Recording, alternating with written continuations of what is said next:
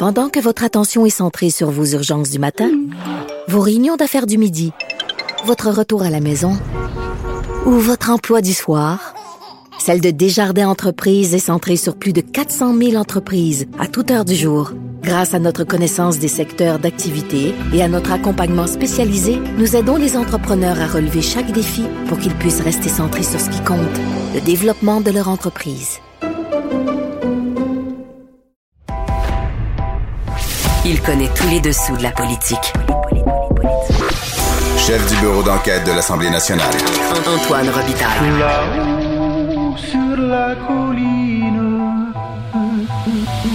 Là-haut sur la colline. Cube Radio. Bon lundi à tous, malgré tout. Aujourd'hui, à l'émission, on reçoit Lisa Frula, l'ancienne ministre et animatrice qui lance sa biographie La Passionaria ces jours-ci. Avant ce travail, signé par la journaliste Judith Lucier, elle refusait de se dire féministe, mais depuis, elle accepte l'épithète. Femme dans un monde d'hommes, elle a beaucoup aimé ça quand même. Québec devrait-il rapatrier la culture? Celle qui a été ministre de la Culture à Québec et du patrimoine à Ottawa répond que le milieu ne l'accepterait tout simplement pas. Mais d'abord, mais d'abord, il y a un avocat au bout du fil et il participe à un procès important qui s'est ouvert aujourd'hui. Antoine Robitaille. Il décortique les grands discours pour nous faire comprendre les politiques.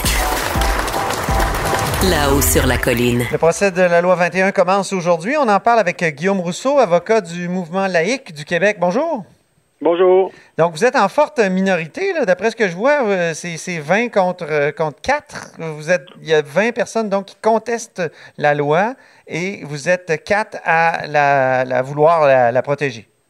Oui, effectivement, 20 ou tout près d'une vingtaine qui, euh, qui contestent la loi, donc à la fois des personnes physiques et des, des organismes, dont certains gros organismes comme un organisme fédéral, la Commission canadienne des droits, euh, deux syndicats, euh, une commission scolaire, donc non seulement des, des plusieurs parties, mais certaines à- avec euh, des, des finances et tout là, qui leur permettent d'aller de l'avant avec beaucoup de, de procédures, d'expertise et tout. De l'autre côté, de ceux qui défendent la loi, on est quatre, mais là-dedans, il y a quand même le procureur général du Québec qui lui Ouais. aussi a quand même un, un certain budget, une équipe et euh, plusieurs expertises là, qui ont été produites.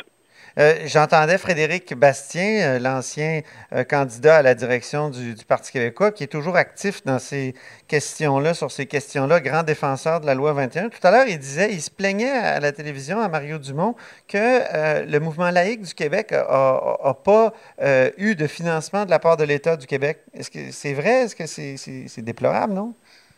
Ben, en fait, on a euh, déposé au cours de l'été ce qu'on appelle une requête pour provision pour frais, donc effectivement pour que l'État finance euh, la poursuite du mouvement laïque québécois, parce qu'on apporte un point de vue vraiment original, alors que le procureur général est plus sur la présomption de validité de la loi et sur la disposition de dérogation. Nous, on est vraiment plus sur le droit des parents et des élèves euh, à des, une éducation laïque. Donc, on a un point de vue euh, vraiment original, différent, et on a prouvé que effectivement notre client n'a pas les, les moyens, les ressources financières pour euh, pour aller de Donc, on rencontrait un certain nombre de critères de la jurisprudence pour avoir une requête en provision pour frais, mais ça nous a pas été accordé effectivement. Donc, ça c'est euh, exact. OK, OK. Donc, euh, c'est pour ça que vous faites une campagne de financement, je pense. Vous en avez déjà parlé à ma collègue euh, Sophie Durocher ou Geneviève Peterson, je me souviens pas, mais vous en avez déjà parlé à Cube. Oui, effectivement. Donc, euh, www.jedonne21.ca. Donc, à défaut d'avoir ce, ce- ce financement public-là, euh, alors que de l'autre côté, ils ont du financement public, entre autres au niveau là, des, des organismes fédéraux de la, de la commission euh, scolaire English Montreal.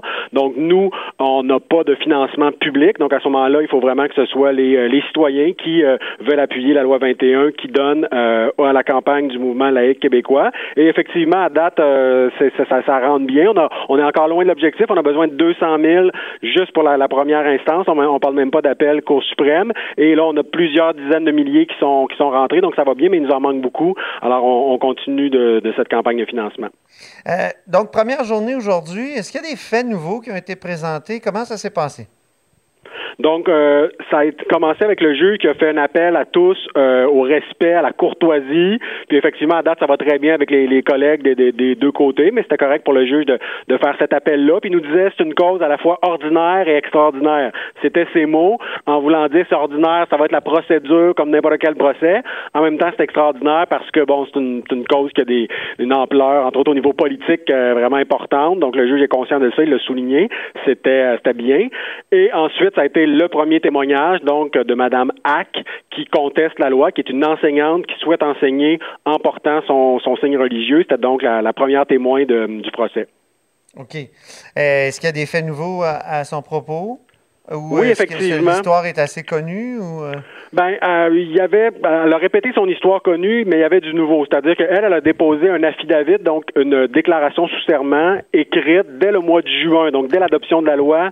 Elle avait déjà préparé la, poursuite avec euh, avec ses, ses, avocates. Elle avait déposé donc une déclaration écrite où elle nous disait qu'elle souhaitait devenir enseignante. À ce moment-là, elle était toujours aux études, au bac en enseignement et tout, donc elle souhaitait enseigner avec son signe religieux, ce que la loi lui lui permettait pas. Et là aujourd'hui elle nous a raconté ça, mais fait nouveau, c'est que maintenant, elle a terminé son euh, ses études en, au bac en enseignement et maintenant, elle est enseignante dans une école privée, donc où la loi 21 n'interdit pas le port de signes religieux par euh, par des enseignants.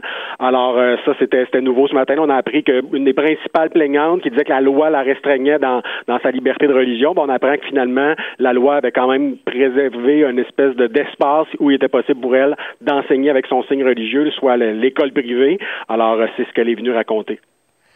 OK. Euh, puis, euh, qu'est-ce que vous faites valoir, vous, pour protéger la loi par rapport à, l'autre partie? Résumez-nous un peu les, les positions, les deux positions.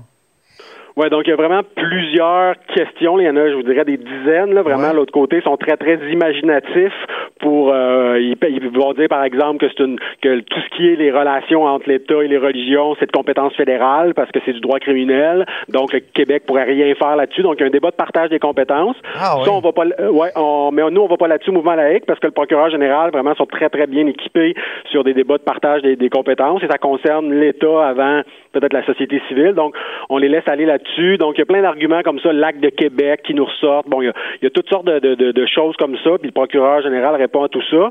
Nous, mouvement laïque, on va essentiellement sur deux choses. La disposition de dérogation, même si... Ça, c'est la fameuse clause non-obstant, comme on le dit en, Exactement, en jargon populaire. Tout à fait. Donc, clause non-obstant, clause dérogatoire, plusieurs noms. Je pense qu'en bon français, on doit, dire disposition de dérogation. Oui, c'est ça. Euh, et, donc, le procureur général va là-dessus et a un, argumentaire solide. On arrive, nous, avec un certain nombre de compléments, parce que moi, bon, ça, ça donne que dans ma dans mon autre vie comme chercheur en droit, j'ai fait beaucoup de recherches à la disposition de dérogation, donc je suis en mesure de d'arriver Oui, c'est vous qui avez démontré que ça avait été utilisé, même par le gouvernement Couillard. Là. Il savait même pas qu'il l'utilisait, puis il appelait ça une bombe atomique. Et il l'avait fait sauter euh, lui-même à cinq reprises. Donc, effectivement, j'avais sorti ça dans des, travaux de recherche. Et bon, ça a été utilisé, ça a été cité là, au moment de, l'adoption de la loi. Donc, étant un peu spécialiste de la disposition de dérogation, on va arriver euh, donc au nom de mon client avec un complément d'argument pour le procureur général euh, par rapport à par rapport à ça. En fait, ce plaide, c'est que c'est entre autres, c'est que c'est très, très important comme compromis historique. Donc, il n'y aurait jamais eu de charte canadienne s'il n'y avait pas eu ce compromis-là entre les provinces, autres que le Québec et le fédéral.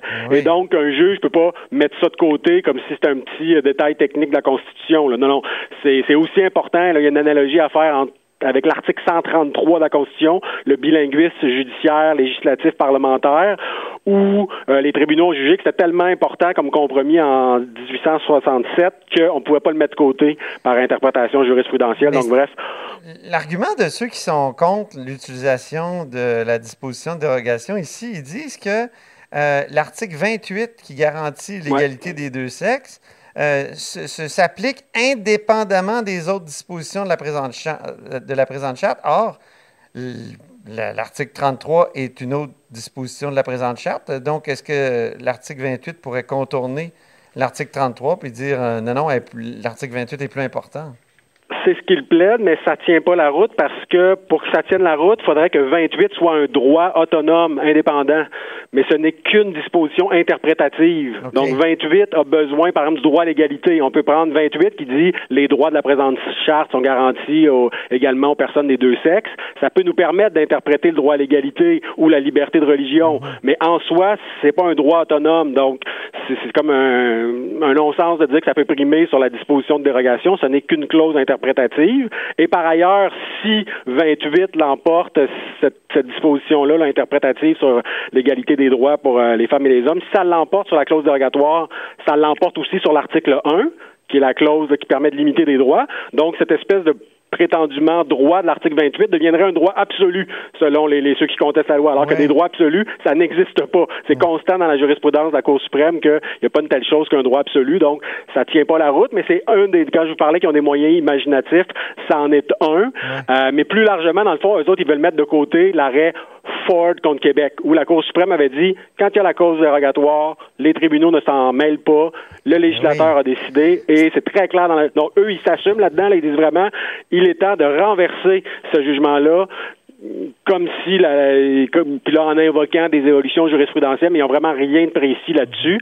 Alors, au contraire, nous, on prétend que les évaluations jurisprudentielles confirment que euh, la disposition de dérogation doit rester en place. Donc ça, évidemment, c'est, vous avez raison, c'est toute une, une importante partie du débat. L'autre grande partie du débat, c'est toute la question liberté de religion, liberté de conscience. Oui, c'est ça, exactement. Parce que nous, on plaide essentiellement que les parents ont droit à, la liberté de conscience et plus particulièrement, c'est reconnu en droit international, implicitement dans la charte canadienne, explicitement dans la charte québécoise, les parents ont un droit d'assurer pour leur enfant une éducation conforme à leurs convictions. Et, euh, donc concrètement, les parents peuvent exiger que l'enseignante de leur enfant n'est pas un signe religieux si le signe religieux vient heurter leurs convictions, ce qui est le cas de, de- de plusieurs témoins qui que- que- qu'on va appeler à, à la barre. Et l'analogie qu'on fait, c'est aussi avec l'arrêt mouvement laïque. Vous vous souvenez, euh, oui, mouvement oui, laïque ça, contre l'affaire au Saguenay, là. Exactement. Donc, le maire de Saguenay lui prétendait que, en vertu de sa liberté de religion, il pouvait prier alors qu'il était en fonction pendant une séance publique du conseil de ville.